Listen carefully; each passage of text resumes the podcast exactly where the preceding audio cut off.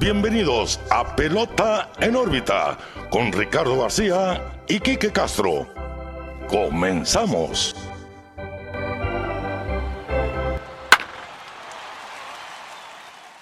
Hola, ¿qué tal amigos? Bienvenidos a un nuevo episodio de Pelota en órbita. Los saluda como siempre Ricardo García, también como siempre muy bien acompañado de mi amigo y su amigo Quique Castro. Quique, ¿qué onda? ¿Cómo estás? Un poquito triste.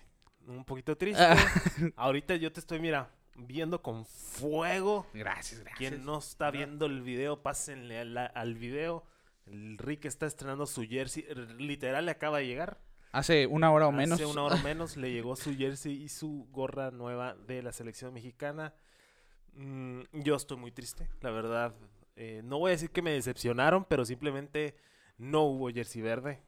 Parece que escucharon el episodio anterior y dijeron, no, no va a haber jersey verde, va a haber puro jersey blanco, rojo y este blanco con azulito.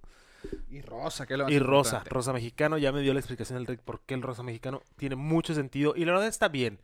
En vivo se ve excelente. ¿Verdad? Me- Lo, mejor. lo- lo mismo pensé yo. La gorra más que nada se ve mucho mejor, se ve muy bien en vivo. Eh, también un saludo a New Era. No hay gorras de mi talla.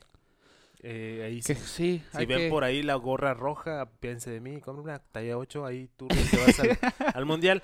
Eh, Oye, pero, pues antes de empezar el episodio Va. del día de hoy, ya ahorita seguimos con la plática de los uniformes. Necesito recordarles, como todas las semanas, Facebook, Twitter, Instagram, YouTube, TikTok. Rick ya va- van varios que se avientan muy buenos. En base a lo que estamos hablando en estos episodios que es del Mundial, porque pues sí, ya empezó el Sprint Training el viernes. Pero nosotros estamos en modo Mundial de Béisbol. Así es. Y eh, ahorita pues vamos a seguir platicando con el- la segunda edición. Hoy obviamente traigo gorra de México. Esta que me regaló mi amigo Martín Yomans, un saludo. Ya, ya tiene su, Sus su uso, sus añitos, la verdad, pero es- me gusta mucho el color. Y pues traigo jersey de, no tengo todavía el de México, sí pedí, sí pedí el rojo, ya me está por llegar. Traigo el de la Serie del Caribe del 2013 que el Rick me vendió, iba a decir regaló, pero no me la regaló. me la vendió ya hace un tiempo, uno de mis jerseys favoritos de Serie del Caribe, Sí, la verdad. sí. Má- Más, por la nostalgia, más que la nada. ¿no? nostalgia, sí, ese, ese juego, quién sabe, quién lo vivió, ese juego Final de- contra de casi. 8 horas a las 4 de la mañana. Increíble. Increíble. Pero pues ahorita pues vamos, vamos a ponernos otra vez en modo mundialista.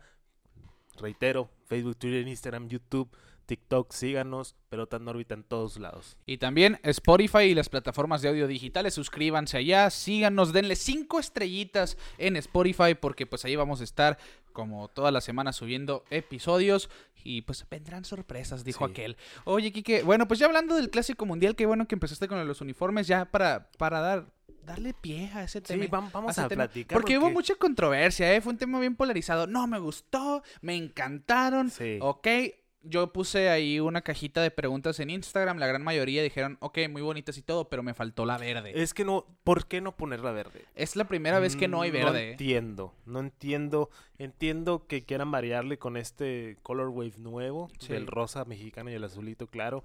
Excelente, va, va, te la compro. No me la voy a comprar. La idea, Sí. el jersey no, de la gorra tal vez. Eh, si hubiera de mi talla.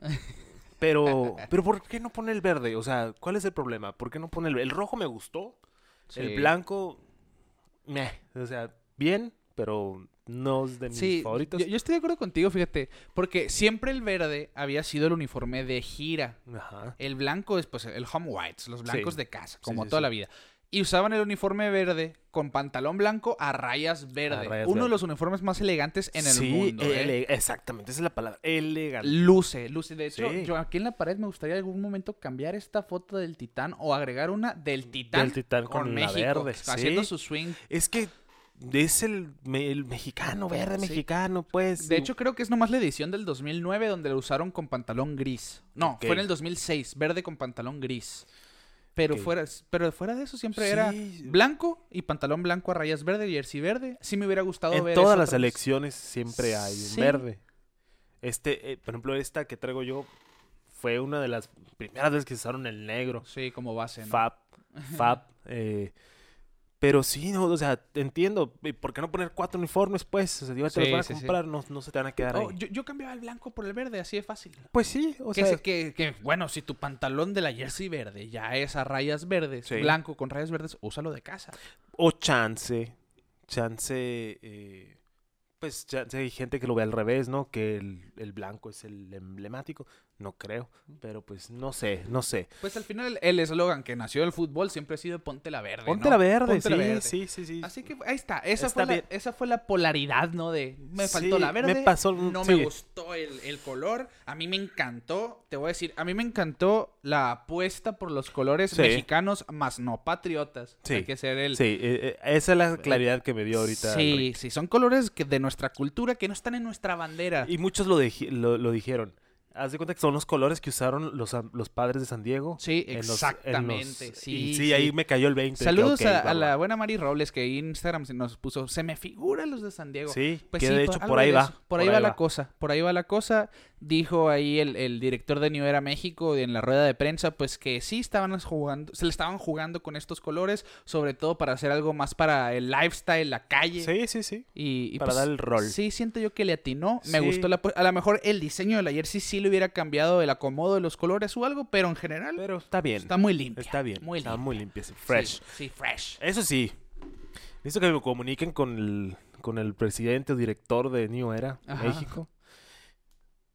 Sufro discriminación, Ricardo. Es No que puede ¿y ser. ¿Cuánta gente usa? no iba a decir calza, pero tú eres. También calzo del grande.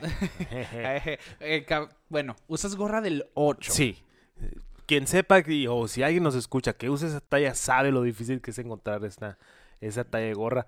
Y yo, te- neta, sí, sí me duele el corazoncito de estar todo emocionado como niño chiquito. Ah, me voy a comprar mi gorra y mi jersey para... ¿No? Sópates. No era, dijo, no creo. No, o sea, y deja, Oye. deja tú que, que se acabaron. No, simplemente nunca hay. Ni en México nunca hay de esa talla. Sí, sí. Y no sé si la vaya a encontrar. Pues ahí está, el, el- el- el- en el Un, re- en el un buzón reclamo. de quejas. Un reclamo. Ya quedó la sugerencia. Uno haciendo colección de sus productos, siendo eh, rechazado esta, eh, con esta edición del mundial. Bueno, pues a ver si un buen samaritano sabe. Sí, a ver si la encuentran en Phoenix. Ahí se los encargo. a- a- la ahí, roja. ahí vemos qué pasa. Eh, ¿Qué más, Kike? Al- Los- al- los- también vimos otros tipos de uniformes. El de Países Bajos. Sí, muy simple. A mí me gustó. Se me- No, a mí no. A mí me gustó. A mí me gustó. No se me hace uta. El mejor uniforme me gustó. Vimos Dominicana Ajá. con el. Creo que ya lo platicamos, ¿no? Sí, el rojo degradado y el Eh, blanco. sí. El, el blanco está hermoso. eh. Sí. El blanco está hermoso. De Arrieta. Eh, eh, Estados Unidos solo se ha, se ha revelado el blanco. Me imagino Sí. van a tener algún azul marino o rojo. A ver.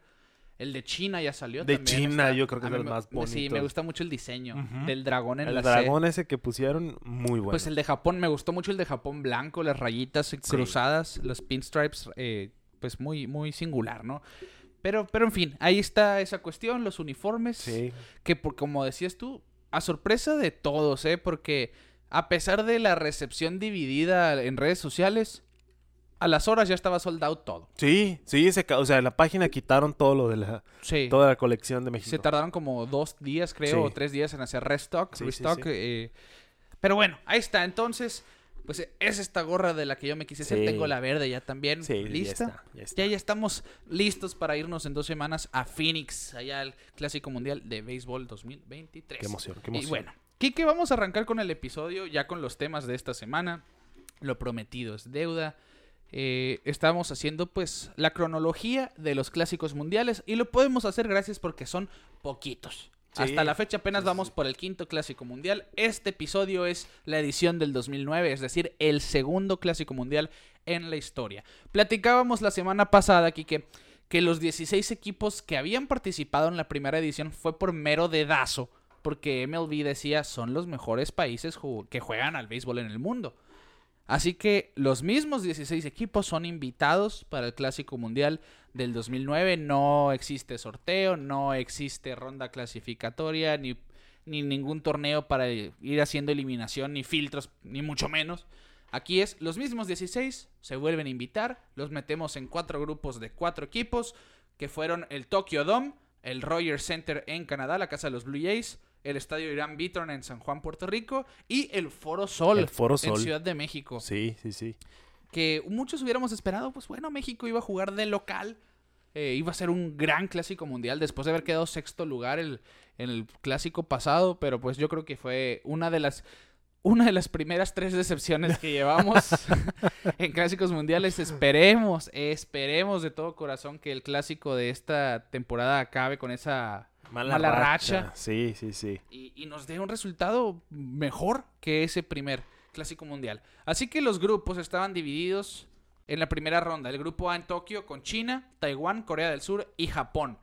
Que por cierto, ya hubo un cambio de formato, a diferencia de la primera edición, les platicábamos. La primera edición tenía round robin en las primeras dos rondas. Es decir, todos jugarían un juego contra cada quien y los dos primeros lugares estarían avanzando a la siguiente etapa. Aquí no. Se adopta el formato que se usa en la Serie Mundial de las Ligas Pequeñas, la doble eliminación. Es decir, si pierdes dos veces, te vas a tu casa. Así de fácil. Así que se hace un formato por llaves que pone en el grupo A a China contra Japón y a Taiwán contra Corea. Quien gane iba avanzar a la llave de los ganadores y quien pierda la de los perdedores y así subsecuentemente, ¿no? Pues China contra Japón, Japón ganó 4-0. Esa fue una de las sorpresas del Clásico Mundial porque a pesar de que Japón ganó, solo hizo cuatro carreras contra China, que venía de ser uno de los equipos menos... Agraciados. Sí, agraciados y, que, y menos fuertes en cuestión de picheo. Pues batallaban en cuestión de limitar a los equipos rivales ofensivamente. A pesar de eso, metieron 14 hits, ¿eh? Pegaron 14 hits los japoneses. Sí, sí, sí. Fue totalmente, pues una sorpresa esa de 4 por 0 solamente. Avanzaba a la siguiente eh, fase eliminatoria en el grupo A. China, pues ya había perdido su primer juego. Iba a ir contra el ganador el, entre el juego entre Taiwán y Taipei. Ganó Corea del Sur 9 a 0. Y ya en, el, en, la siguiente fase, Japón venció a Corea del Sur, revancha de la semifinal del clásico pasado, 14 carreras a 2. Le dijo... Un palizón. Hola, ¿cómo estás? Buenas tardes. Ahí te va un recuerdo de, del clásico Nos volvemos a encontrar. Sí. Y, y, fue la primera de cinco ocasiones eh, que se vieron en este clásico mundial. cosa a la que se prestaba este formato de doble eliminación. y ya se empieza a cocinar rivalidades del torneo, ¿no? Después de la vez anterior y ahora volverse a encontrar y toparse tan duro. Pues Corea pierde este juego y pasa a jugar contra China que y le gana 14-0 a China. Así que, por lo tanto, Corea del Sur y Japón jugarían otra vez ahora para ver quién pasa como líder de grupo y quién como el sublíder de grupo. Termina ganando Corea del Sur una, carrera a cero venganza. De esa manera ganó el juego Jung Kyung Bong. Lo perdió Isachi y Wakuma. Este duelo que terminaría siendo eh, el mismo duelo de lanzadores de la final que pues bueno, ya, me, adelanté bastante. Te adelantaste un poquito, pero, pero, ya, pues. pues. ya pasó algunos años, ¿verdad? spoiler, spoiler alert. Sí, el spoiler. y salvó Chang Yong Lim. Este juego que quedó 1 a 0.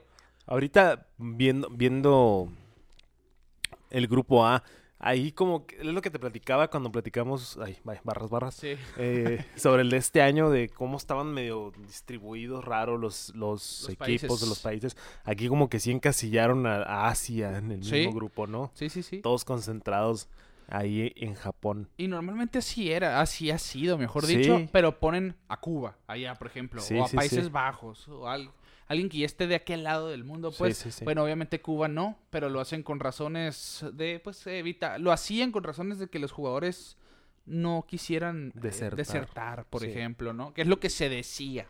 Bueno, el grupo B, ya diciendo que en el grupo avanzaban Corea del Sur y Japón, pues el grupo B tenía en el Foro Sol a Sudáfrica y Cuba, y Australia y México. Sudáfrica contra Cuba, Cuba ganó el primer encuentro 8 a 1, Australia contra México, Australia ganó 17 carreras a 7. No puede ser. Le cayeron a palos a Oliver Pérez en ese juego, por cierto. Y, fue una de las primeras palizas que se le pegó al grupo mexicano en ese clásico mundial. Por eso yo creo que es uno de esos para el olvido. Después México en el duelo de los perdedores le gana a Sudáfrica 14 a 3. Ahí le devuelve el favor a un equipo. Pues eh, en ese juego, es, ese es mi más vivo recuerdo del Clásico Mundial. es lo que te decía ahorita antes de grabar. Adrián González, precisamente, en el Foro Sol con dos home runs y un doble. Produjo seis carreras, si no me equivoco. Y ahí, 2009, estaba en su prime, todavía Sí, con está. San Diego. Bueno, este, estaba a la alza, mejor dicho. Sí, aquel entonces. 2009, sí. Estaba a punto. ya, Sí, sí, sí. ya estaban. No, no recuerdo si es el 2009 o el 2010, su temporada de más cuadrangulares. Para el Padres. 2011, para el 2010 ya estaba. Ya estaba fuera de órbita. Sí, Adrián ya, González. ya era uno de, de esos. Yo creo que fue el último gran bateador mexicano, ¿no? Sí. Aunque a muchos les cueste aceptarlo porque pues no es nacido es en México, ¿no? México-americano, pero pues siempre se ha puesto la llano verde. Porque Sí. ya, ya, ya no es verde. la jersey de México. la ¿no? jersey de México. Pero sí fue, es, en ese año pegó 40 home runs en grandes Ok. ligas. Así que desde, padres de San Diego. desde el clásico de, el clásico mundial de esa, de esa temporada ya estaba calentando motores. Sí, ya, ya abriendo un poquito paréntesis, es que también no tanto, también en los mundiales también vimos a, a Adrián González en muchas series del Caribe. Con Mazatlán. Yo me acuerdo mucho de esa de Mazatlán, que hizo giras, que pegó sí. creo que cuatro home runs en un juego, algo así. No me acuerdo. Hay recuerdos vagos. Hay ¿no? recuerdos Pero- pero sí, vagos, yo también recuerdo verlo como, como estrella, Es cuando, estrella, ve- cuando sí, sí, venía sí. todavía para acá. Pero sí, ahí está. E- ese juego fue contra Sudáfrica que Adrián González dijo, con permiso, Buenas tardes. me presento a base de palos. Cuba le ganaba a Australia en el grupo de los ganadores, así que Australia iba a enfrentar a México. Y México le devolvía el favor del primer encuentro ganando 16 carreras a 1. Así que México contra Cuba se verían las caras ya avanzando o, eh, a la siguiente etapa, a la Sí. segunda ronda. Pero aquí pues para definir primer y segundo lugar. Está medio extraño el formato. Sí, pues es parte de la doble eliminación. Sí. Ganador va contra ganador, perdedor y perdedor juegan entre sí. El que gane va contra el perdedor de los ganadores y así, ¿no? Y así sucesivamente. Se hace, se hacen muchas combinaciones. Por eso se prestó a que varios equipos se vieran las caras muchas sí, veces. bastantes veces. México perdió contra Cuba 16 a 4 Ay. en el juego para sembrarse un poco mejor. Y en el Foro Sol. Y en el Foro Sol, Cuba les dijo, pues el local soy yo aquí. 16 a 4 les ganan el juego, avanzan ambos equipos al final del día. En el grupo C, Canadá, Estados Unidos, Italia y Venezuela. Estados Unidos le ganaba a Canadá 6 carreras a 5. Venezuela le ganaba a Italia 7 por 0, así que Estados Unidos se medía ante Venezuela. Italia y Canadá jugaban entre sí para ver quién se iba eliminado y quién avanzaba. 6 a 2 ganó Italia. Y después te- terminaría enfrentando a Venezuela, pues Estados Unidos le ganó a los venezolanos 15, a 6. 15 carreras a 6. Que ojo, el equipo de Estados Unidos, esa fue su mejor actuación an- antes de llegar obviamente a ser campeones en el futuro.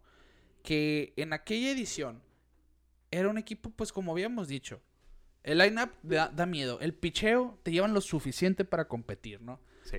Encabezado por Hit Bell, Jonathan Broxton, Jeremy Guthrie, Latroy Hawkins, JP Howell, Roy Oswald, Jake Peavy, JJ Putz, Scott Shields. Jake Peavy también en su pick, ¿no? Sí, aquí estaba, pues yo creo que ya iba saliendo de su prime. O, no, es más, yo creo que aquí estaba en su mero prime. Sí, Jake está- Peavy. es- Con también San Diego con San también. Diego. Sí, sí, Sí, sí. JJ Putz, Scott Shields, Brad Ziegler, los catchers, Chris Aneta y Ryan McCann. Mark DeRosa iba, que ahora es el Ahora es manager el de Estados. Unidos.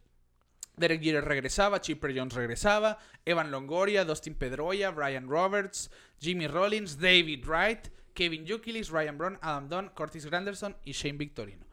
A lo mejor el, el del clásico pasado se veía como que más deslumbrante el line-up. Sí, pero también ya eran estrellas Sí, en el sí, ocaso. sí, aquí veíamos mucho talento que, que pues, vaya, era bastante fuerte, Sí, ¿no? sí, Eh. Por parte de Estados Unidos. Y pues, por lo tanto, vimos que le ganaron un equipo de Venezuela que también estaba plagado de estrellas. Que nomás por decirle los jugadores de posición, ¿no? Miguel Cabrera para empezar, Carlos Guillén, César Isturiz, José López, Luis Maza, Melvin Mora, Marcos Cútaro, Bobby Abreu, Andy Chávez, Gregor Blanco, Gerardo Parra y Magli Ordóñez. Sí, está, está Sí, era- potente. eh, yo creo que este es el clásico donde empezó a hacer trabucos así ya, Sí. realmente. Pues le- no le importó mucho a Estados Unidos, ganaron 15 a 6. Venezuela se desquitó con Italia, 10 a 1 los- les ganó. Y en la ronda para ver quién iba a avanzar mejor sembrado, Venezuela le devolvió el favor a Estados Unidos, ganándole 5 carreras a 3 en un juegazo. Así que Venezuela y Estados Unidos avanzaban como 1 y 2 del grupo C. Y en el grupo D teníamos a Holanda, a República Dominicana, Panamá y a Puerto Rico. Holanda en el primer juego da la primera sorpresa de este clásico pues le gana a República Dominicana tres carreras a dos. ¿De Y los dónde? pone. Sí, ¿de dónde dices? Sí. Bueno. y los puso en lugar de ganas o te vas, ¿no? Panamá pierde ante Puerto Rico 7 a 0, así que Panamá y Dominicana se veían las caras en el duelo de los perdedores. República Dominicana se desquitó y ganó 9 a 0. Así que Dominicana iba a enfrentar al perdedor de Puerto Rico y Holanda, que fue Puerto Rico. Fue Holanda, perdón. Puerto Rico ganó 3 a 1. Y Holanda, los Países Bajos, mejor dicho, eliminaba a la República Dominicana, ganándole dos carreras a uno en el juego de vida o muerte para avanzar a la siguiente etapa. De hecho, pueden ir a TikTok. O ahí- sí, a TikTok. Sí. o- porque ese sí creo que no subí en Instagram. Pero bueno, ahí está la historia de esta gran sorpresa. Yo creo que fue el primer gran upset, como dicen en el mundo del deporte. Sí. Eh, ¿De dónde ibas a ver a Holanda ganarle a Dominicana? Dos veces. Dos veces. y eliminarlos. Y fue con. Fue Eugene Kingsdale quien empató el juego a una carrera en la novena entrada. Después, y fue contra Carlos Mármol, que venía de un temporadón con Chicago, era uno de los relevistas de la élite en ese entonces, de las mayores.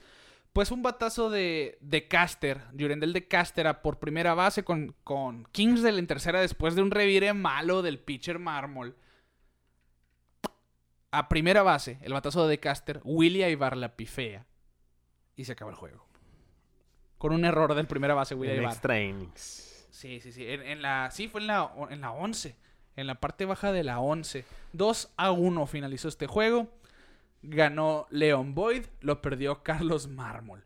Esa fue la sorpresa del Clásico Mundial 2009.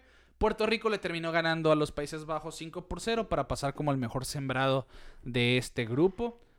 Trasladando todo a la segunda ronda. Que pues la segunda ronda también tenía round robin. Así que era más desastre. Más Una locura. balacera. Sí, sí, sí.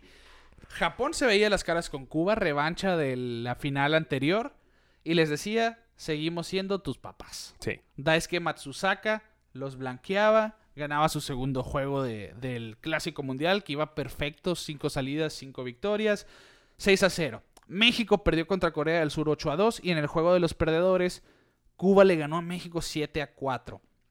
Después, Japón perdió contra Corea del Sur 4 a 1 en su tercer encuentro de ese clásico mundial. Japón le ganó a Cuba 5 a 0, otra vez, total dominio sobre los cubanos. Y Japón le devolvió el favor a Corea del Sur ganándole 6 a 2. Pero ambos avanzaban a la etapa de semifinales, uno como el ganador y uno como el Y perdedor. ahí es cuando grupo. México se despide. Sí, ya. Se despide del Mundial. ¿Dónde fue la segunda ronda? Eh, aquí te digo, la segunda ronda, si no me equivoco, fue en Dodger Stadium. Dodger Stadium. Pero al final, pues tenías a Japón y Corea avanzando, mientras tenías por el otro lado a Estados Unidos y Venezuela. Pero para esto, pues están los preliminares. Venezuela le ganó a los Países Bajos 3 a 1. Puerto Rico le ganó a Estados Unidos 11 a 1. Estados Unidos se desquitó con Países Bajos en el duelo de perdedores 9 a 3. Venezuela le ganó a Puerto Rico 2 a 0. Así que Estados Unidos se veía contra Puerto Rico en un juegazo 6 a Sí. 5 gana Estados Unidos. Y avanza a la semifinal. Ya como el segundo sembrado, pues pierde contra Venezuela. 10 carreras a 6. Venezuela le hizo 6 carreras en la segunda entrada a Jeremy Guthrie en ese juego final del grupo 2. De hecho, fue Br- Brian Roberts hizo un error. Brian Roberts que era un segunda base de oro así Sí, en- sí. defensivamente hablando. Pero bueno, en fin, eso nos traslada a las semifinales que se jugaron en el Dodger Stadium. Corea del Sur contra Venezuela y del otro lado teníamos a Estados Unidos Y contra Japón. Japón. Imagínate ver esa final ahorita. Es que siento, se, se puede ver eso como final. Japón contra Estados Unidos y siento que son dos equipos que se traen ganas. Sí, es que volvemos a la plática que, que tuvimos la semana pasada. El béisbol japonés está está muy duro y no con que no lo veamos no dice que no que no exista, ¿no? Eh, y siento que ahora más que nunca estamos volteando a Japón, están trayendo cada vez más talentos y pues ahí es cuando vuelven a poner el, el- el pisotón, ¿no? Sí, sí, Ah, sí. en- Entre Estados Unidos en un encuentro que pues la verdad no cerrado, pero bueno, buenerón. Sí, sí, sí. Y totalmente. ahorita yo creo que si, que si los pones al tú por tú, yo creo que Japón, Japón gana, ¿eh? Porque es, es lo que platicábamos en la semana, estuvimos comentando al respecto. Eh, la liga japonesa te lleva a los mejores japoneses, ¿no? Y la Sí, sí, liga de sí. Estados Unidos no son los mejores, o sea, simplemente, o sea, sí son muy buenos, pero no Pero- son los sí, mejores. sí, lo- por lo menos en la cuestión del picheo, ¿no? Que, que traen una rotación muy sólida y una de las mejores que han traído en años, pero, pero estoy de acuerdo contigo sobre todo, pues que Estados Unidos ahora van a prescindir de Cortés, van a prescindir de Clayton Kershaw, Sí, ha habido varias bajas. Logan Webb no va, pues ahora parece que es Kyle Freeland, es Adam Wainwright, es Merrill Kelly, los abridores, por ejemplo, eh, pues ya, ya cambió un poquito el panorama, obviamente pues son peloteros que te pueden Sí, tener un impacto en un clásico no, sí, mundial. no estamos diciendo que son malos, pero Japón... Sí, sí, sí. Pero ellos te van a mandar, pues a Shohei Otani, a Yu Darvish, a Rocky Sasaki, ojo por ahí con ese, con ese nombrecito. Con ese Está tipo. Yamamoto también, que para muchos es el mejor pitcher del staff japonés. Y de, y de cada uno de los pitchers se dice lo mismo. Él es el mejor pitcher, Sí, él es el mejor sí, pitcher, sí, él es el mejor pitcher. Así que ojo con eso. Realmente yo siento que la- lo iba a poner en Twitter. La rotación de Japón es la mejor del Clásico Mundial, nomás que el mundo todavía no lo sabe. Mm, sí. Todavía Lo no poner- los conoce. Vamos a presentar números fríos en la semana. Sí, ahí, ahí lo vamos a ver, porque no es de Okis que estamos es de arrojando esa frase. No. Pero bueno, así que la, la segunda ronda se había vivido en el, San en el Petco Park de San Diego Park, y en el Sun Life Stadium de Miami. Bien. Así que se van al Dodger Stadium para la etapa de finales. Sun Life eh, era el que compartían con los Dolphins, ¿verdad? Sí, sí, sí, sí, Sí, sí, sí. Así es. Total, Corea se, se medía contra Venezuela, dominaron el juego, ganaron 10 a 0. Anotaron 5 en la primera entrada contra Carlos Silva, tras un error de Bobby Abreu, uno de los 5 errores de Venezuela. Hyun So Kim con un sencillo, Da Lee con otro sencillo, lo ponían 2 a 0. Un home run de Shin Su puso el juego Sí, 5 por Shu, 0. ¿eh? Sí, Shin- que, que la verdad. en aquel entonces era uno de los dos grandes, bueno, era el único grandes ligas del equipo coreano. sí, ¿eh? sí, sí. Y fue igual, ahorita como hablamos de los japoneses, Shu llegó con el mismo hype, vaya. Sí, sí, sí. Y él era, él, él era la estrella coreana, pues de aquel Sí, entonces, sí. que tuvo pues muy buenos años en grandes ligas. En aquel entonces estaba con Cleveland, si no me equivoco. Cleveland o Cincinnati. No, yo creo que en esos años sí era con Cleveland. con Igual no me voy a quedar con las ganas, pero sí, era Cleveland, estuvo años con Cincinnati, con los Rangers de Texas. Eh, Mucho lo recordemos más con Texas, ¿no? Porque fue parte de, de los 2010. sí. 16. En el 2009 estaba en Cleveland, Cleveland. precisamente. Sí, sí, sí. Del 2006 al 2012 con Cleveland, 2013 Cincinnati, nomás un año. Ok, Y del 14 al 20, Texas. Texas. Ya. 16 años en las mayores. Sí, sí, ¿eh? sí. Underrated. Sí, sí, sí, la verdad que sí. Pues con cuadrangular de tres carreras ponía el juego 5 a 0.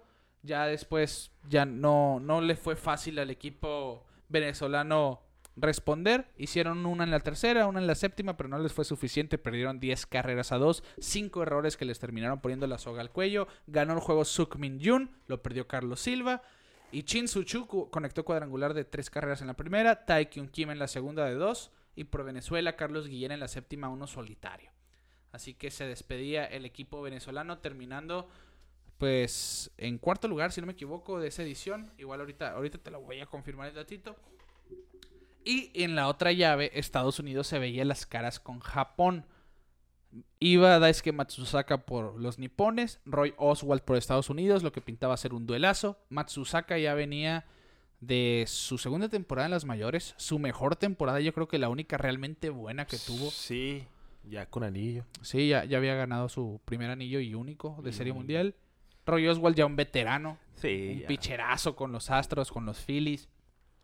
Pues termina ganando el equipo de Japón 9 por 4. Matsusaka gana su tercera salida de este torneo, su sexta en la historia del Clásico Mundial, seis aperturas, seis victorias y hasta la fecha es el mejor pitcher en la historia de los mundiales. Y a pesar de que Brian Roberts le abrió el score con un home run solitario, se lleva la victoria, ¿eh? Un sack fly de Kenji Yojima contra Roy Oswald empató el juego una carrera en la segunda. Estados Unidos se iba arriba con un sencillo y un sencillo y un robo de base de Jimmy Rollins y un doble del Capitán América David Wright, dos carreras a uno. Pero en la cuarta los japoneses se comieron a Roy Oswald porque le anotaron cinco carreras con un error de Brian Roberts en segunda, un elevado de sacrificio de Yojima, un triple de Akinori Iwamura, un sencillo del ya conocido Munenori Kawasaki, un rodado de Ichiro, un doble de Hiroyuki Nakajima y ponían el score 6 a 2.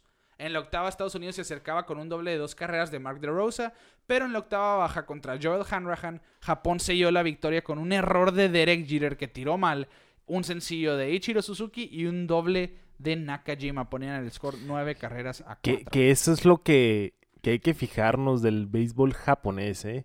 Aquí estamos viendo un 9 a 4 contra Estados Unidos sin ningún home run. Exactamente. Sin ningún home run. Ahora sí que la pelota pequeña es, y la pelota rápida es lo que hace también muy peligroso a Japón. Sí, sí, un equipo que con el que no te puedes descuidar. No, no, Que lo dijimos el episodio pasado hasta la fecha. Yo los invito a, a que vean. De hecho, algo que me ha gustado mucho del equipo japonés, que realmente ellos son bien apasionados de la pelota. sí, pare- sí. No parece, pero sí lo es.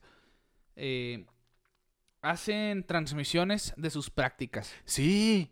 ¿Sabes qué? me- Y qué bueno que lo menciones. Yo me di cuenta porque vi que el Chufito, Roberto Ajá, como que publicó algo. Hacen live stream de los entrenamientos. Sí, sí, sí. Y yo digo, wow, digo, o sea, qué bien. Sí, está, bien. e- Es algo que me gustaría que implementaran todos los equipos. A lo mejor sin audio, si tú quieres seguir. Lo Sí. va a ver el que está enfermo Sí, como uno. como uno, Sí, como uno. Sí, sí, hay gente que se queja que vemos eh, el sprint training. Sí. Imagínate, ah, estoy viendo cómo agarran rodados. Eh, Pues más porque que nada. li- literal, perdón, pero literal lo que vi con, con Roberto Osuna es que estaban practicando el fildeo Sí, sí, sí. y los rodaditos. Dije, wow, o sea, qué cool. Ay, qué padre agarran los elevados. Qué padre agarran es, los chavos esos elevados. pero, pero, pues en esta ocasión, yo, yo lo vi precisamente porque estaba pichando Yamamoto Sí. y se había anunciado y quería ver a, a este pitcher lanzar pues los juegos interescuadras, ¿no? Los scrimmage que Sí. le dicen. Después se, se comparte mucho un video de precisamente de Murakami, el MVP japonés. El BMVP japonés, BMVP cierto. 56 cuadrangulares. La temporada, pasada. Ojo con eso. Googleenlo. Sí, ojo con Murakami, uno de los favoritos a llevarse el MVP del Clásico Sí. Mundial, sin duda.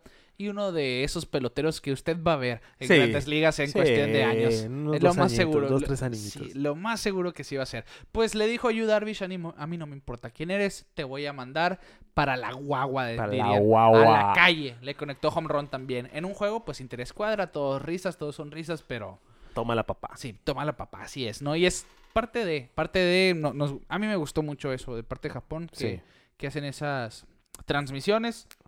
Estaría bien que otros equipos, por lo menos, es que apenas van a empezar los juegos de entrenamiento, los jue- eh, las sesiones como selecciones internacionales. Sí, hay muchos equipos que ahorita, muchos, perdón, jugadores que ahorita están con sus equipos de grandes Sí. ligas. eh, Pero ya, hay- ya es- eh, la próxima semana van a empezar a reportar. Con sus Sí, equipos. sí, sí, ya. De hecho, pues ya, ya por ahí lo compartimos. México tiene programados dos juegos Sí. de exhibición, de práctica, uno contra Colorado y uno contra Cleveland. Así que seguramente íbamos a ¿Dónde van ver. a hacer esos juegos? En, en- si no me equivoco, son en Arizona. ¿En Arizona? O, O- o- o en Arizona o en Florida, pero si no me equivoco, son en Arizona. Hay que ir, Sí, estaría bien, ¿no? hay que ir. Y bueno, pues ahí está, parte de eso.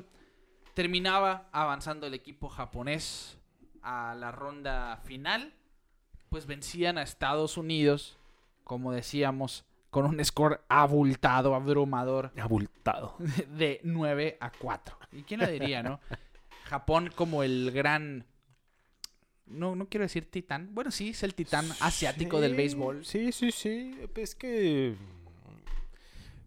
es un mundo totalmente diferente allá, allá por las Asias. Sí, sí, sí. Eh, y también parte de es por qué nosotros no nos damos cuenta del talento. Y, porque hay jugadores que se mueren y nosotros ni supimos de ellos sí, y terminan siendo unos peloterazos. Claro. Pero obviamente pues nosotros consumimos lo del oeste, ¿no? Y consumimos las grandes ligas, pero también no me voy a poner a ver la liga japonesa, pues no va a estar en la madrugada y sin entender nada, pues tampoco. Pero por algo muchos jugadores se van a la liga Sí, japonesa. sí, sí. O sea, hemos visto casos de peloteros que dejan las mayores para irse para allá. Obviamente el nivel no es el mismo. Pero nos lo dijo Karim García. Allá es 4A. Eh, se cuenta que es una 4A. Eh, entonces, pues sí, eh, hay, hay que voltear un poquito más a las Japons. Sí, sí, sin duda la, la NPB. Ah, hay que, hay- hago paréntesis aquí. Eh, sigan, hay una cuenta ahí, la verdad tú sabes la historia del por qué el nombre, que se llama Céspedes Barbecue Family, algo así. Sí, sí, sí. Eh, es una cuenta, no me acuerdo, tú, creo que tú me dijiste la historia. Ah, es una cuenta random de béisbol. Eh, Pues, random que están afiliados a MLB. están, sí, están afiliados al el MLB, pero el nombre no, no sé por qué viene, de- yo- obviamente por Johnny Céspedes. Pero No ell- recuerdo yo el ellos hacen mucho, mucho, te ayudan a ver otras ligas, por ejemplo. eh, Cuando está la liga invernal, Sí. suben tanto de México, Dominicana, Puerto Rico, o sea, mencionan cosas que van pasando. eh, también en Japón ponen clipsitos, hay mínimo para asomarte tantito, ¿no? Para, Sí, ver, sí, sí. para ver lo que está pasando por allá. Sí, 100%. Recomiendo. Céspedes, Céspedes Eh, Barbecue Family, creo que ajá. algo así se llama. Sí, sí, sí ponen céspedes Barbecue y les va a salir. Sí, sí, porque sí es muy popular esa, esa cuenta y, y la verdad es un buen material para, para ver eh, talentos. vaya. Sobre todo ahora, ¿no? Tar- Sí, ahorita, nacional. ahorita que sí, ya más adelante chance y nos vale a todo mundo la liga de Portugal de béisbol, pero por nomás por decir una- un ejemplo. país- Sí, eh, pero sí, pero si quieres, Céspedes Barbecue. Esa es la arroba. Barbecue. Céspedes BBQ. va, va, va. Así está. Sí, síganlo, síganlo, la verdad sí vale la pena. Bueno, pues ahí está la recomendación del Quique. Y nos vamos al juego de campeonato, la final. Corea y Japón. Se veían las caras por quinta vez en el torneo, bendito sea Bendito el sea. formato de doble eliminación. Sí. Y bueno, es que lo dijimos el episodio pasado, se estaba cocinando una rivalidad, se vieron las caras tres veces, Corea ganó dos de los tres juegos y aún así no quedó campeón. Pues ahora se iban a ver por quinta ocasión que, pues por campeonato ahora. Sí. Y al final, esto es el orden cronológico del juego antes de, de decirles el score. Por Corea, el pitcher iba a ser Jung Bong, un pitcher ex grandes ligas. Y por Japón, le daban la respuesta con Isashi Iwakuma, que venía de ser el Iwakuma. recipiente al trofeo Sawamura de Japón, es decir, su equivalente al Cy Young Sí. en la liga japonesa. Venía a ser el mejor pitcher japonés. Pues después de dos entradas en blanco, Japón se fue arriba en la tercera entrada, una carrera a cero con un sencillo de Michihiro Ogasawara, el primera base. En la quinta, Shin Sushu dijo presente con un cuadrangular, empataba el juego a una en contra de Iwamura, de Iwakuma. En la séptima, Bong se empezó a gastar por fin un sencillo del tercera base Yasuyuki Kataoka, que también se robó segunda. Un toque de sacrificio de Ichiro y un hit de Nakajima, Japón se puso arriba dos carreras a uno. Después, un doble y un elevado sacrificio contra Hyunjin Ryu, que estaba a cuatro años de debutar en las mayores con los Dodgers, por cierto. Po- se ponía el juego 3 a 1 en la octava entrada. Hasta ahorita un score bajo, duelo de picheo 100%. En la parte baja de esta octava, Isashi Iwakuma le permite un doble a Boom Lee y con un sack fly de Daho Lee se ponía el juego 3 a 2. En la novena venía Yu Darvish. La, la- Yu Darvish se dio a conocer. Un, chavito llamado. sí, Yu sí, sí, era un, era un chavo, un muchacho Un muchachón. que se dio a conocer en este clásico Sí, mundial. volve- Volvemos a lo mismo. Volteen a ver los Sí, partidos. sí, sí, sí, sí. Así como en la temporada regular decimos, vean a los equipos malos. Aquí les recomendamos ver A todos. a todos los A equipos. todos. Sí, a todos los equipos. No importa cuál. Por, por menos que pinte la selección, hay un prospecto interesante. Sí, hay, hay un nombrecito que más adelante, oye, yo lo vi en aquel juego, ¿no? sí, sí. sí. Es una carta de presentación ante todos. Yo creo que Sí, es, es lo hermoso y lo emocionante del mundial. sí, 100%. 100%. Pues Yu Darvish fue como uno de esos nombres. Porque bueno, ya dijimos, Isashi Iwakuma, Sí, Hyunjin Ryu, sí, Yu Darvish. sí. Estaba Masahiro Tanaka tirando con Japón también Sí. en este clásico mundial. Shin Sushu pues ya había debutado. Pero en fin, ¿cuántos nombres no vimos? Sobre todo pues de nu- nuestros amigos allá de- del Medio Oriente que pues uno no conoce. Sí. Que se pues se adentran a la escena internacional aquí. Y bueno, ya cada uno de ellos ha sido una estrella en el béisbol de grandes ¿En ligas. qué, no en qué año, necesariamente. en qué año llega Darvish? Eh, ¿Qué era? en- ¿2010, 2011? Sí, pasandito, ¿no? De, de este mundial.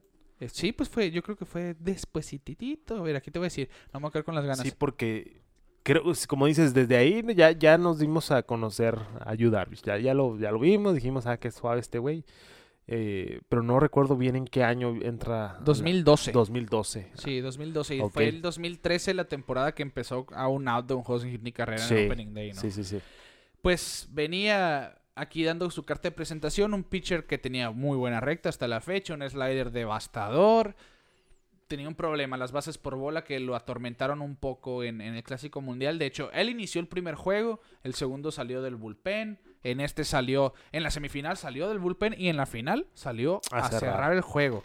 Así que en la novena entrada, Yu Darvish iba por el salvamento. Y con dos outs, después de que dio dos pasaportes precisamente, Boom Holly le empataba el juego con un sencillo enviando el juego a extras, a extra innings. Nos vamos a la décima entrada, primera, bueno, qué final de ensueño, ¿no? Clásico mundial, Japón contra Corea, ya una rivalidad que se establece definitivamente con este juego Sí. y se va a extra innings en un juego cerrado. Uchikawa abre con hit.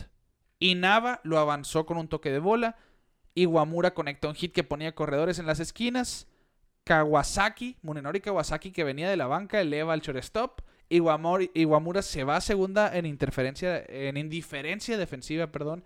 Y llegaba Ichiro Suzuki a la caja de bateo. Conecta un hit, como él sabe, nomás chocadita por en ¿Por medio dónde cae? se trae las dos carreras y Japón se iba al frente en la décima cinco carreras a tres.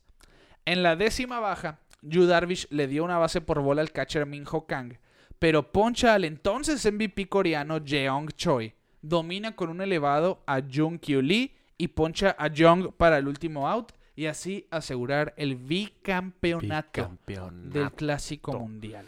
La verdad sí, qué bonito, qué hermoso, qué, qué bello, qué bellos recuerdos de ese bicampeonato. La verdad sí, porque como lo decíamos, venía Matsusaka ya establecido en grandes ligas. O sea, ya tenías caras conocidas por ahí, por allá. Obviamente yo creo que el, el primero lo traemos más tatuado, al menos yo lo tengo más tatuado en Sí, el sí, sí. corazón. Ya el segundo, pues ya es cuando México dijo, ah, pues ahí más o menos. Ya en los próximos dos voy a hacer rabietas porque sí. no, pero, pero sí, qué, qué, qué aventura, qué aventura. A mí me gustó mucho el hecho de que México haya sido por primera vez sede en la. Ciudad de México. Sí.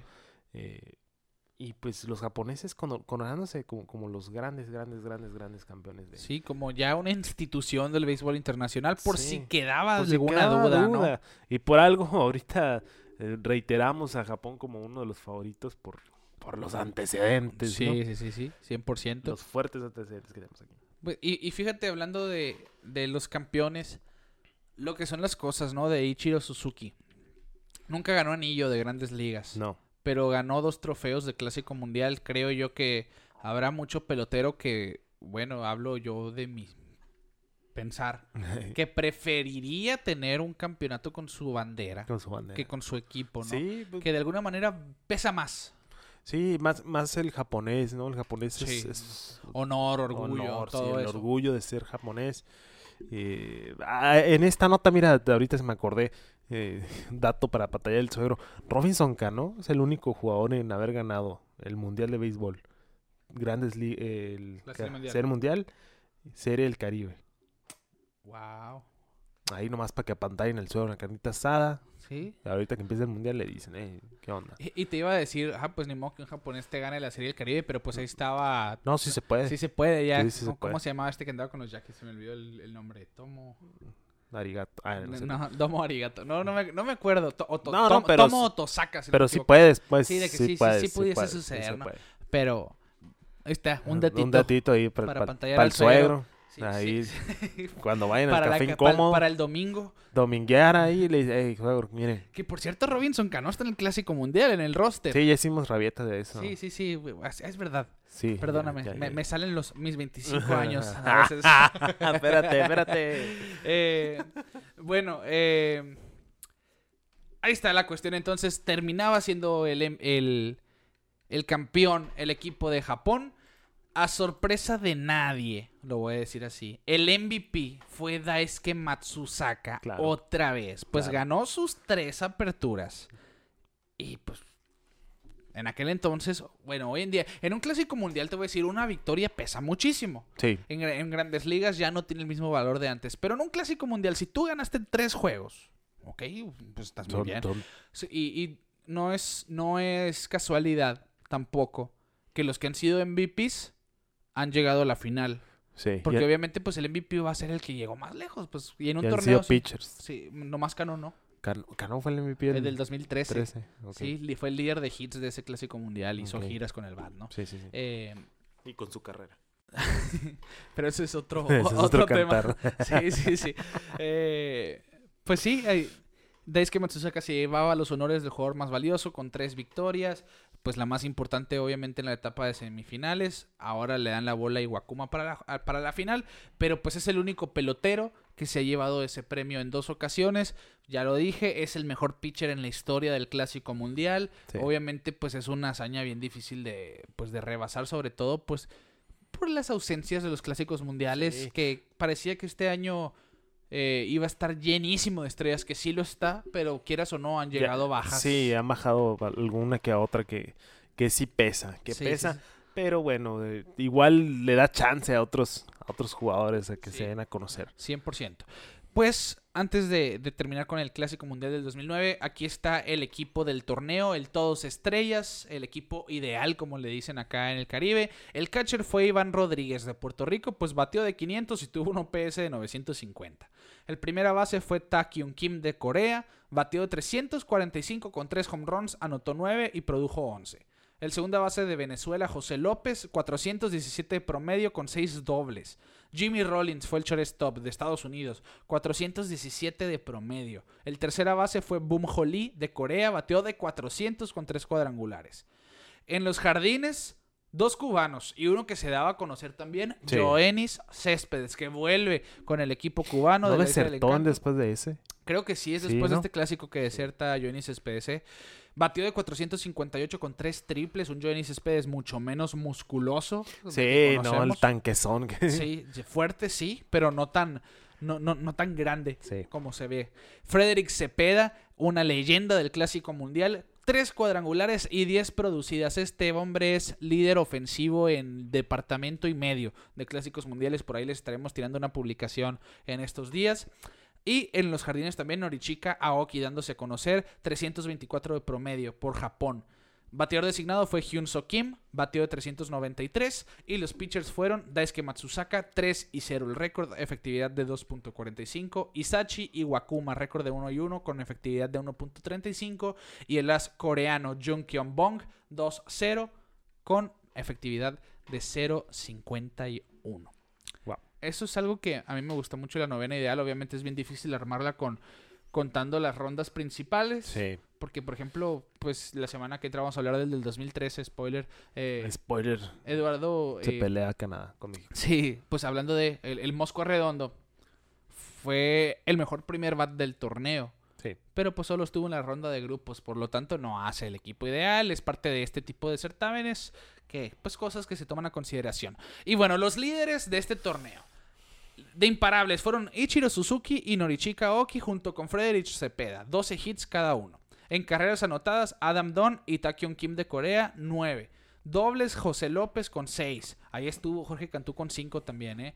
Triples, Joanny Céspedes con 3. Cuadrangulares, Frederick Cepeda, Adam Don, Karim García, Carlos Guillén, Takyun Kim, Boom Lee y Kevin Yukilis, todos empatados con 3. Karim García sí pegó unos, bien- unos tremendos palos ahí del Foro Sol. Sí, contra pues Sudáfrica y Australia los agarraron a Sí, palos en, sí, ese, sí, en, sí. en eso, en esa primera Un etapa. saludo a nuestro amigo Karim. Lo tuvimos ahí, vean su episodio. Que estaría bien a ver si le hablo un día de estos para Sí. que nos diera así bien amigo. Sí, bien que mi, mi camarada el mi camarada. Karim. A ver qué dirá el Karim eh, de, del- de experiencias del Clásico Mundial. Pero sí estaría Sí lo bien. platicamos, sí lo Sí, un platicamos. poco. Fue, Co- par- fue parte de la... de Creo la- que fue más con Humberto, con Humberto No, Cota, también, ¿no? también con Karim. ¿Sí? Sí, sí, lo platicamos con Karim. Pues ahí, ahí está, mu- mundialista Karim García. Sí, sí, sí. sí. En carreras producidas, Takyun Kim de Corea con 11 producidas. Frederick Cepeda ahí estuvo también con 10, decíamos. Bases totales, Jonis Speeds con 24. Adam Don tuvo 9 bases por bola. El que más se ponchó también fue Adam Don, que es lo que sabíamos del Big Sí. Donkey, ¿no? Era Sí, home run o ponche. Home run o ponche. Adam Dunn.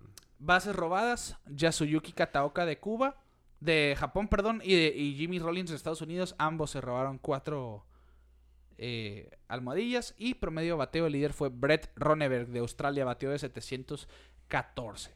De ahí nos vamos al picheo, pues decíamos Matsusaka lideró con tres victorias. Jeremy Gurry perdió dos juegos, fue el líder en ese para su mala suerte. El Kid Rodríguez con Venezuela salvó tres juegos, fue el líder. En juegos iniciados, pues muchos empatados como Jong Bong, Isashi Wakuma, Matsusaka, Roy Oswald y Carlos Silva con tres. No hubieron juegos completos, no hubieron blanqueadas. Juegos completos. Olvídense de eso en un clásico mundial. olvídense. Lo que vieron de Martís en el primero fue Jamás porque era a ver. sin hit Sí. para empezar. Y knockout. Y fue knockout. Sí, exactamente. Eh, sí pudiera existir uno así de. Sí, sí, entradas igual, de- igual. Entradas de tres picheos Sí, sí, o sí. algo así. Igual. Pero ya eh, hoy en día es con los límites de picheo y todo eso, sobre todo, pues te van a cuidar más en un clásico Sí. mundial. No, no creo volver a ver un juego completo. Y entradas lanzadas, pues Iwakuma lanzó 20, fue líder. Y en ponches, Yu Darvish con 20 lideró. Y así estuvieron los líderes. Pues la efectividad, no vale la pena decir los que tuvieron de cero. Pues obviamente, el Kid Rodríguez lanzó 9 entradas y 2 tercios. Tuvo efectividad de cero, como muchos. Pero pues por el tipo de certamen, hay muchos que empatan con ese Sí. cero Sí, sí, al final. Pues ese fue el clásico mundial del 2009. El equipo con más victorias fue Japón. Tuvieron un récord colectivo de 7 y 2. Corea del Sur 6 y 3. Venezuela 6 y 2. Quedó en tercer lugar. Y Estados Unidos 4 y 4. México finalizó en octavo con récord de 2 y 4 en este clásico. ay, ay, ay. Así, así estuvieron las cosas en, en esta... En ese edición. 2009. Sí, sí, sí, sí. Pues ya, ya no hubieron controversias como el primer clásico mundial. Hay que tenerlo Todo salió en cuenta. orden. Todo salió bien.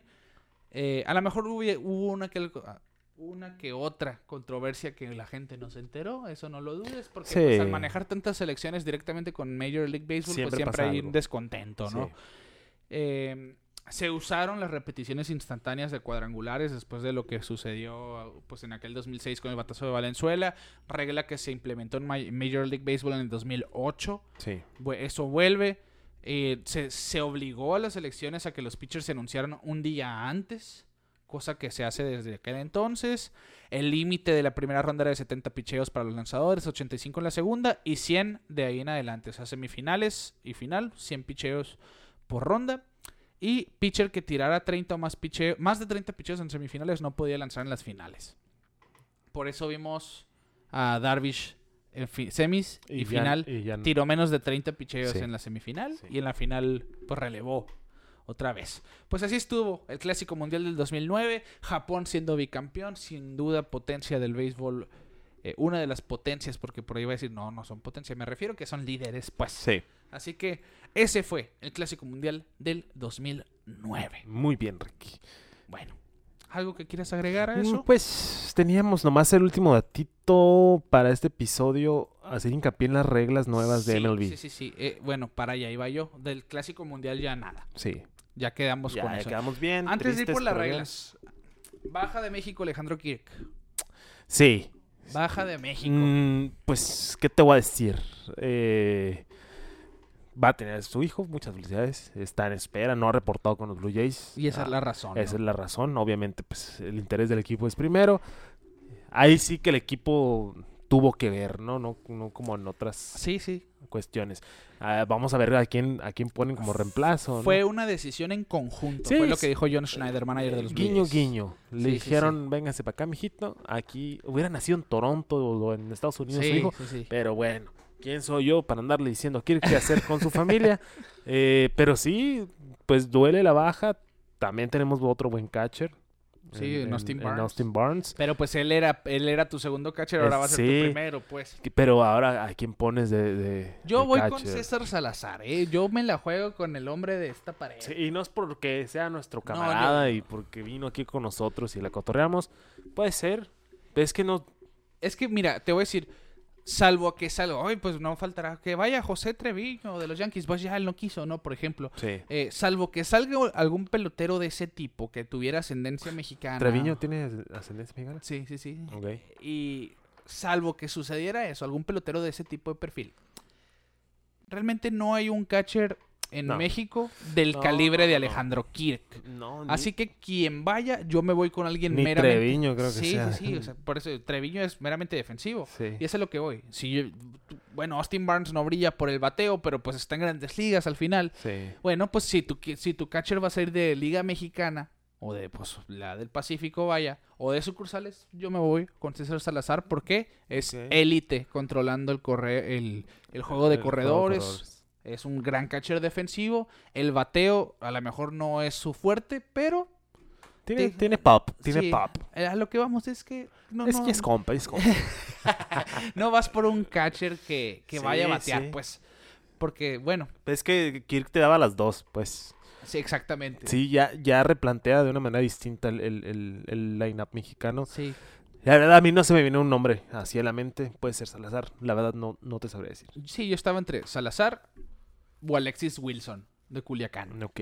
por ejemplo. A ver, pero a ver, Benji Hill, Rodrigo López tienen la última palabra. Confío en Benjamin Hill. Sí, yo también. Yo también. A Rodrigo López, no sé. ya, ya igual, pues él es el gerente, ¿eh? No, no puso la verde. no, estoy no, viendo, no fue, Rodrigo. eso no fue culpa Te de estoy Rodrigo. viendo, Ro- tú aprobaste Ah, que no estuviera la verde. No, eso va para New Era. No, no, no. Va para Rodrigo. Rodrigo, te estoy viendo. pues ahí está. Entonces, a ver quién suple a Alejandro Sí. Kirk. Eh, esperemos, pues aún así ya, ya se resolvió la ecuación de qué van a hacer para el juego 1, porque Julio Urias va contra Colombia, ya está cantado eso. ¿Qué van a hacer si Julio Urias va a abrir? Pues se decía, pues Austin Barnes de catcher, Kirk de BD y quitabas a Raudy Telles o a Meneses. Bueno, pues ahora yo creo que vas a tener a Meneses y Telles de BD Sí, ya con eso. y Austin Barnes cachando. Que, Eso- que Telles, ahora sí me da risa que la verdad ni por aquí yo que Telles eh, era Mexa. Era mexa. Pero hoy vi que MLB México subió que ya pegó su primer cuadrangular, Sí. ¿no? De- de- Saludos al, al buen Richard Sánchez, porque siempre me manda, le sacamos cura, como decimos nosotros, de... Porque yo creo que es alguna broma local entre los peloteros de Milwaukee. No sé si viste el guante de Ah, Huicho sí, Urias que dice sí. ¡Viva la México! Sí, Y grabando así en la... sí, vi, en- que, vi que el bicho traía el, el celular Milwaukee, y, y Telles dijo, ¡Viva la México! Sí, ¡Viva la México! Dice. Sí, y sí, bueno, parte de... Pues de los pochos, Sí, como decimos sí, aquí en la- México. La guasa, la guasa de la raza. Y está bien, ¿no? Que se pongan la llano verde, que se la pongan y no tengo ningún problema. No, yo tampoco. Mientras realmente nos representen con ese coraje. Sí, ¿no? sí, sí, que me nos representen bien. Y Rowdy Telles, pues, desde el año pasado les venimos diciendo ese hombre macanea. Sí, macanea. Macanea, es de power. De power. Ojo con Rowdy. Pues ahí está, la actualización de la novena mexicana. Julio Urias va para el juego 1. Vamos a ver qué dice Benji Hill para los siguientes. Pero pues tenemos una rotación muy subestimada, de mucha calidad, pienso yo. sí. Que a pesar de la baja de Kirk, deberíamos de hacer un, Un- un- buen papel. es un equipo muy subestimado. Sí. Ya estamos llamando la atención. Sí, he visto ahí MLB Network mencionando de que Sí, "Ey, sí. abusados con México. Incluso enseñaron los uniformes, que todo muy Que clean. ojo, eh, hablando de, volviendo a eso. A mí me da risa porque la gente, los que más la hicieron de tos, que más se quejaron del equipo mexicano, de los uniformes mexicanos, eran los mismos mexicanos. Claro, pues nos pusieron Y- la verde, Rick. Sí, sí, sí. Entiéndenos. Pero, pero, pero ves a los estadounidenses, ves a los dominicanos y a gente de otros países. Sí. No, esos uniformes están bien línea, Pe- hermosos. pues es que son sí. fuego. Pero el verde, Ricardo, el Sí, verde, estoy el de acuerdo, verde. A mí también me puede. La, la- Rodrigo, La ausencia. entiéndeme, Rodrigo. La jersey verde sí, sí, sí, sí pesa el que no esté. Pero bueno, Sí. ahí está esa cuestión. Y ya para terminar este episodio, para que no los agarren en curva, Sí. para que no les cambien la pichada, este es el nuevo orden de reglas que mete MLB para la temporada 2023. Lo vuelvo a decir. Estas son las reglas que Major League Baseball implementa a partir de la temporada 2023, pero ojo, no están entrando para el Clásico Mundial del 2023. Primera regla que ya vimos, eh, pues algo de eso. Hoy que empezaron los juegos oficialmente Spring Training, el reloj para los pitchers. Hay un reloj de 20 segundos para los lanzadores, 20 segundos con corredores en base. 15 segundos si no hay corredores en base. El pitcher tiene esos 15 segundos para hacer su siguiente disparo. Ojo, el bateador tiene que estar listo en la caja de bateo, ya viendo si el pitcher antes del segundo 8, de no ser así, va a ser penalizado con un strike. El pitcher de no lanzar antes de que se acaben esos 15 o 20 segundos va a recibir una bola a su cuenta. Hoy vimos el primer, eh, pues por decir, punto controversial de esta regla. Juego empatado a seis carreras en la novena baja, caja llena, dos outs entre Red Sox y Bravos. El bateador en turno no estaba listo antes del segundo Pero también estuvo raro, ¿eh? Ya estaba en la caja de bateo. Sí. pero no estaba viendo hacia el pitcher, que es lo que dice la regla. no estaba en posición. Sí, ya tienes que estar listo viendo hacia el pitcher. Pues él ya estaba en la caja de bateo, pero con todavía como que no preparado para batear como tal. Y termina diciendo Major League Baseball, la decisión del umpire de home fue la correcta. Sí, claro, claro. Miren, mm, Fue ponche, para acabar esa historia. sí, fue fue ponche. Ponche acabó el juego porque no se por, por infracción a la regla del reloj. acostúmbrense. Acostúmbrense. También hicimos los mismos corajes con las repeticiones instantáneas. Siento que nos. Así como decías, ahorita ponías el ejemplo, que la NBA. Eh, Los tiros libres. los tiros libres o y los todo saques de, eso. de- de banda. Que antes, como que también, ¿no? La gente se ofuscaba mucho. Y, Sí. Pero al rato ya, ya, ya el juego se, se adapta, ¿no? Pero igual con repeticiones, repeticiones, sí, yo al menos yo sentía que pasaba muy seguido, muy seguido, muy seguido. Y ahorita ya como que. ah, Sí, sí, sí. ¿No? Eh, Sí, nos vamos a aclimatar. Nos vamos a Obviamente aclimatar. ellos, los jugadores, tienen que hacer ese, pues ese, el acostumbrarse primero, pero nosotros como fanáticos va a llegar el punto en que ni vamos a sentir. Es más, ese reloj tú no lo vas a ver. Que ojo, ojo, ojo, ojo. No, no sé si, si fue Jeff Passan, eh, pero hoy un- en, el, en el Twitter eh, ponía la observación que los dos primeros juegos de, de, de este Spring Training duraron dos horas y media. sí, dos horas y media. O sea, entonces dicen, no veo que impacte tanto el relojito. Oye, o sea, y, no- y ahí te va. ¿Por qué se está implementando MLB? Ya dio grandes ligas sus motivos de estas reglas nuevas. Sí. acelerar el ritmo de juego, tener un juego más dinámico Sí. y otras cosas como eh, seguridad de los jugadores en cuestión de las bases que ahorita Sí, vamos para lo- las bases yo estoy all in. Sí, es que realmente son cosas que cuando ves las cosas al principio es como que no, no me gusta y tal. Corredores en extra innings. A mí me encanta, ¿eh? Sí. A mí me gusta el corredor en segunda, en extra innings, por ejemplo. Es cuestión de acostumbrarnos. Así va a suceder, es parte de... En playoffs no. Ya sé, eh, no, en playoff lo del corredor no. Sí, en el playoff sí, no. sí, pero, pero en regular todo bien. todo Sí, bien. sí, sí, estoy de acuerdo. Eh, en fin, en, gran- en las ligas menores ya se estaban usando los relojes Sí. para pitchers desde años atrás. Ya era el segundo o tercer año. Sí, no, sí, algo así. Eh, y se, se sacó la media de los juegos y sí se redujo un promedio de entre 30 y 35 minutos por juego a comparación de años pasados. Así que el simple hecho de acelerar a tu pitcher y a tu bateadora que estén listos va a hacer que el juego sea más rápido. Sí. Vas a ver la misma acción que viste en tres horas, pero en dos horas y media, pues. Sí, y la verdad, mira, uno como clavado del béisbol, a uno no le afecta estar cuatro horas viendo un Yankees Boston ahí, ¿no? En tu casa. Pero el, el pues el fanático promedio o Sí. alguien que se quiere acercar al deporte y dice, ah, qué hueva, no voy a estar cuatro Sí, horas sí. ahí viendo señores en pijamas, ¿no? Pero sí, sí, no entiendo. O sea, sé que por el lado del deporte va a ayudar a que crezca y todo ese rollo. Obviamente hay resistencia al cambio. Y, y es que el béisbol siempre ha sido así. Sí. Cualquier Sí, deporte, sí, sí, te, sí. te cambian a lo que estás acostumbrado, no te va a gustar y ya con el paso del tiempo vas a decir, ok, no está tan mal. Pero sí se tardaron en hacer cambios. O sea, sí, sí, bueno. bueno, pero bueno, igual, eh, por ejemplo, en la NFL también se ven esos tipos de cambiecitos. Sí, y que siempre, siempre chocan, ¿no? Siempre Sie- chocan, siempre pero, pero yo siento que, bueno, que, que suceda. Ya lo de las bases, por ejemplo, todo bien, estamos bien. Sí, Yo estoy en orden. La gente no sé por qué les causa tanto conflicto.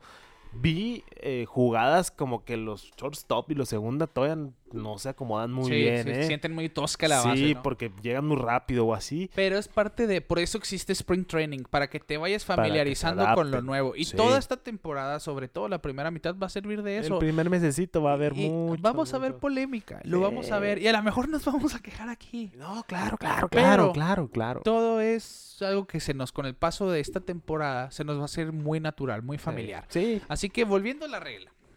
Los pitchers tienen 15 segundos para hacer su lanzamiento sin corredor en base. 20 eh, segundos para hacer su disparo con corredores en base. Sí. El bateador antes del segundo 8 ya tiene que estar listo haciendo contacto visual hacia el pitcher. O sea, ya, ya puestito como. Sí, así es. El pitcher puede romper contacto dos veces por aparición al bat con corredores en base. Sí. Cada vez que rompa contacto con la placa, el, el reloj se va a reiniciar, obviamente. Y entre bateador y bateador hay 30 segundos de margen para que esté listo. El otro en la caja de bateo. Así que esa es la de los pitchers.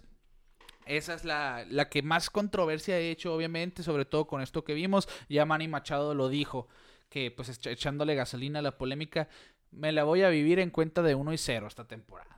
Ah, Pero te vas a acostumbrar. cállate, cállate, Sí, cállate. Te vas a acostumbrar. cállate, Machado. Se va a acostumbrar.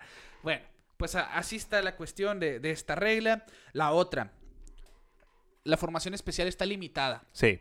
Ya las, la habíamos platicado. Nomás la, de la mitad para acá unos, de la mitad para acá los otros. La regla dice, el, el equipo defensivo tiene que tener un mínimo de cuatro jugadores en el infield, es decir, infield. sin tocar el pasto, y que por lo menos dos infielders estén de cada lado de O sea, la no base. vas a ver al tercera base ahí entre primera y el Exacto. derecho. O sea, tú ve, tú vas a ver cómo los vas a acomodar, pero tienen que haber dos hombres del lado eh, de entre tercera y segunda y dos entre segunda y primera. Sí. Así de fácil.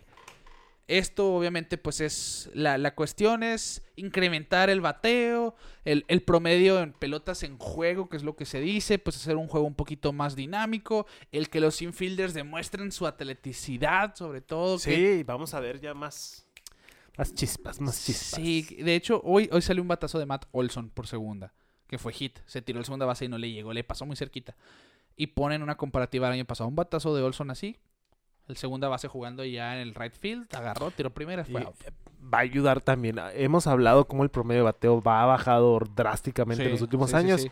Vamos a ver un aumento de eso. También yo creo que no vamos a ver también tanto desfase en cuestiones de carreras. Porque también el picheo está perro. No, no, sí, sí, sí, Picheo está perro. Y ahí te va. Este es mi pensar, que ya, que Grandes Ligas va a encontrar, bueno, los equipos de Grandes Ligas van a encontrar la manera de contrarrestar el efecto de la formación especial. Claro. ¿Cómo? Pues mi formación especial es en el cuadro. ¿Qué voy a hacer? Voy a jugar con los fielders. Viene un bateador zurdo que jala la pelota, ¿qué voy a hacer? Fielder izquierdo, bájalo entre segunda y primera, ahí en el Pues right field, y cargas a tu central y a tu derecho hacia el central. Pero, el- pero, por ejemplo, en esa, en esa hipótesis, Ajá. Y la vas a el, ver, ¿eh? el hit, o sea, vamos a ver un hit, pero ese hit sin esa formación era un doble, por ejemplo, Sí, sí, ¿no? sí, sí, o sea, el hit va a estar, yo creo que el hit va a estar. No va a haber tanto, tanto, ¿cómo explico? O sea, es que sí, antes eh, ya tenían al, al, al tercera base ahí puesto para que le llegara la pelota, ¿me explico? Sí, sí, sí. O sea, todavía la pelota va a poder recorrer un poquito más para que llegue el corredor. sí. E- ese es mi punto. Y pues, vamos a ver, vamos a ver. Está interesante. La verdad, ya estoy en paz con los cambios de reglas. Sí, yo, yo también estoy en Todo paz, bien. pero sí estoy, li- estoy listo para leerlos.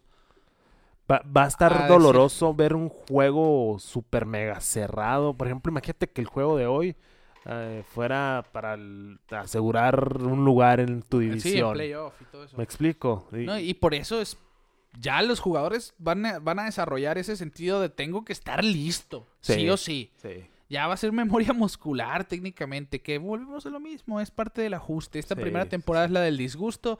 2024 te espero con ansias porque ese año va a ser en el que todos vamos a estar 100% familiarizados con las reglas nuevas. Pero ya que ya no me cambien las cosas. También. Eh, espero que, que realmente sea por un bien mayor. Sí. Todo esto siento que sí, sí va por ahí la cosa, que vamos a tener un juego un poco más dinámico, que pues quieran o no, no quiero decir que en decadencia, pero pues los ratings no han favorecido sí. a MLB. Pues que quiten los blackouts. Sí, eso, es- eso- para mí eso es lo más importante también, el pues que sea fácil para todos acceder a un juego de pelota. Y la última regla que se implementa en 2023, tenemos bases más grandes. Se expanden de sus habituales 15 pulgadas por lado a 18 pulgadas por lado. Se ven muy grandes una enseguida de la otra, ya viéndolas en juego, en El acción. juego no se nota. Aproximadamente es que te gusta media mano en una barrida, por Sí, ejemplo. sí. Yo calculando con términos beisbolísticos. Pero esto es para implementar dos cosas. Un corrido de bases más agresivo. La seguridad en las almohadillas, sobre Sí, todo. Yo creo que se tardaron. ¿eh? Sí, esto es para evitar colisiones en las bases. Saludos, Manny Machado. Es, es lo que se dice, ¿no? Sí. Y sobre todo hacer un juego más, más dinámico también, más rápido, fomentar el robo de base. Pues tengo eh, esas tres pulgadas extras de ventaja a mi favor, pues como decimos, ¿Qué son 3 pulgadas? Son como 7 Ah, centímetros. mucho, mucho. Son como 7 centímetros, ¿no? Sí, sí. Eh, así que vamos a ver si, si esto afecta, ¿no? Eh, realmente yo siento... Hoy vimos algunos outs en las bases. Estaba viendo el juego de los Bravos. Vi un intento de robo. Por mucho lo sacaron a este corredor, el catcher de los Red Sox. Así que... ¿Se va a sentir? Sí. Vamos a ver. Pero también va, va a llegar el momento que nos vamos a Sí, ya familiarizar. empezar a dar cuenta. Y ni cuenta nos vamos a dar de Sí. las cajas de pizza esas que Sí, que hay por bases. El home se quedó igual, por cierto. El home es del mismo tamaño. Nomás cambió primera, segunda y tercera.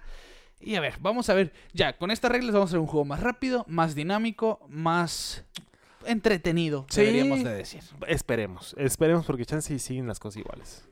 Pues sí. Pero pues ya, si van a durar media hora menos los juegos. O en grandes ligas, si son 20 minutos menos, lo compro. Porque yo, yo sí soy fan de ver hasta el último out. ¿eh? Sí, sí, sí. Obviamente. sí, sí, sí. Pero si vas a ver la misma cantidad de outs, porque no hay tiempo en el béisbol, y te va a costar media hora menos ver la misma acción, se me hace Va, chance en esa media hora te alcanzas a ver otro cachito de otro juego. Exa- exacto, mira. Así que hay que verle el Igual lado nosotros vamos a ver como ocho horas de béisbol. hay, que, hay que tenerle fe a esto. sí, sí, sí. Rob Manfred ha sido, pues, de todo menos un buen comisionado para muchos. Vamos a ver. Ya que se duerma. Si, si ahora sí le atinan con esto, porque se dice que se hizo un censo, que se hizo, se le preguntó a los aficionados qué se podía hacer para hacer un juego más rápido, más dinámico. Se dice que esta es la medida que se toma por eso. Ah, No, y aparte de- viene también de todo lo del año pasado, ¿no? Sí, Del, sí, sí, todo. Del CBA y todo ese rollo. Que, por cierto, hoy Ton- eh, Tony Clark, precisamente el, el- la cara del sindicato de jugadores, dijo, nosotros nunca vamos a acceder a un tope salarial. Así que ahí está. Pues Que ya, ya lo es- sabíamos. Se esperaba, obviamente, mientras el equipo me pueda pagar, yo voy a cobrar. Yo creo que sí, sí, en algún momento van a llegar a eso. Pues quién sabe. Ya a mí me gustaría, no me gusta el tope salarial, sí me gustaría que existiera un, un piso salarial, es decir, no, no puede estar debajo de tal nómina, Ok, ok. Oh, sí, eso estaría mejor. ¿verdad? Sí. Que hacer algo un poquito más competitivo. Un saludo a Oakland. Sí, a, a Tampa, A sí, Tampa. entre otros. Ah, no, pero mismo Tampa es... No. Pero por- pues ya, ya tienes tus, pro- tus prospectos, por ejemplo, imagínate sí, sí, si. Kansas City en su época dorada le hubiera podido pagar a todos Sí.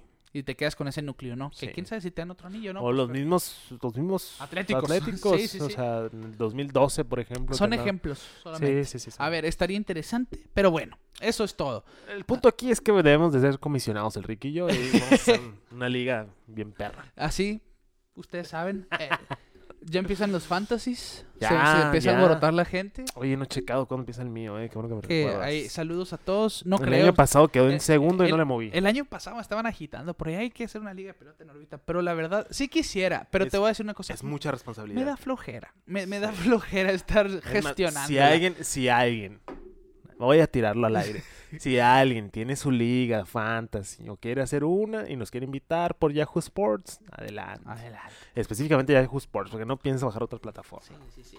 Pues ahí está. Saludos. Sa- Saludos vamos, a todos. Vamos a mandar saludos ya antes de terminar, porque ya les digo, se está terminando este episodio hoy lunes 27 de. Rodrigo. La verde, La Rodrigo. verde, No la verde. así, Rodrigo. Me dejaste, mira, el ahorradita estaba. Qué va, ¿no? Pero pues bueno. Pues. Esperemos vuelva para la del 2026. Pues ¡Ajo! sí. No hemos dicho eso. Espero porque llegar al 2026. el mundial que sigue, el clásico mundial es el 2026. Va a ser en tres años porque contrarrestando el tiempo perdido por la pandemia, Sí, ¿no? sí. El, el- el de est- esta edición quinta, vaya, tenía que haber sido en el 2021, se, se aplaza dos años. El siguiente hubiera sido en el 2025 y el siguiente en el 2029, cada cuatro años. Así que 2023, 2026, 2029. Parece ser que ese es el plan. Ya que lo dejen ahí cada tres años. Algo bien. Pa- pues no creo, ¿no? Para ponerte en, para ponerse otra vez en ese, en Sí, ese orden sí, y sí. ya otra vez a largo plazo hacerlo cada cuatro años. 2026 va a ser un gran año para el deporte. Va a haber mundial de béisbol, va a haber mundial de la FIFA, Wow. Juegos Olímpicos de invierno, grandes ligas. Y si te- es que está ahí está el que ve el lacrosse y el badminton, así que ustedes ya, ya sabrán. Pero bueno, ahí nomás para que sepan, el siguiente clásico mundial es en tres años, pueden empezar a ahorrar de una vez. Sí. sí, a ver si, si Ya voy a empezar a ahorrar para comprarme el, rosa el otro año, el otro mundial. Van a en vez de la verde van a invertir los sí, colores. ay no. Bueno, vamos a enviar saludos como todos los episodios entonces antes de despedirnos a toda la gente nueva, a toda la gente nueva que nos acompaña. Sí, en muchas YouTube. gracias a los que se están subiendo al barco de YouTube. Sí, sí, sí. Poco a poquito, miren, ahí va, ahí va. Denle like, suscríbanse, hagan un paro. Denle campanita. A la campanita, like, comentarios, ya se la saben. Pues saludos a Hernán Estrada, el nuevo suscriptor de LOL X24. Saludos al Car- Cardinal León 8. Saludos a Isabel Munives. Saludos a Yorkis King. Saludos a Slugger MX, a José Pérez, a Ariel Linares, José Mesa, a Jax Howell, a Gary Marín, a Michelle Michel y a Alfredo Suárez, que son los que públicamente se suscribieron a Pelota en órbita en YouTube. Háganlo ustedes también. O bien, váyanse a las plataformas de audio digital Spotify, síganos ahí, denle las cinco estrellitas, participen en las redes sociales, Instagram, Facebook, Twitter, eh, pues YouTube, TikTok, síganos en todos lados. Ya se viene el baile de pelota no Sí, oficial. Eh, La coreografía desde el Chase Field. sí, desde el Chase, abusados. abusados. Pues estén atentos a, a- a nuestras redes sociales con el contenido, interactúen con nosotros que nos hacen los más felices del mundo. Sí, sí, sí. Suscríbanse a YouTube, suscríbanse a Spotify, hagan lo que quieran, pero con Pásenla nosotros. suave. Pelota en órbita en todos Todos lados. lados. Rodrigo. La verde, La la verde, pues bueno, sí. a nombre de Quique Castro, un servidor, Ricardo García, nosotros les decimos que este fue el Clásico Mundial del 2009 y nosotros nos vemos fuera de órbita.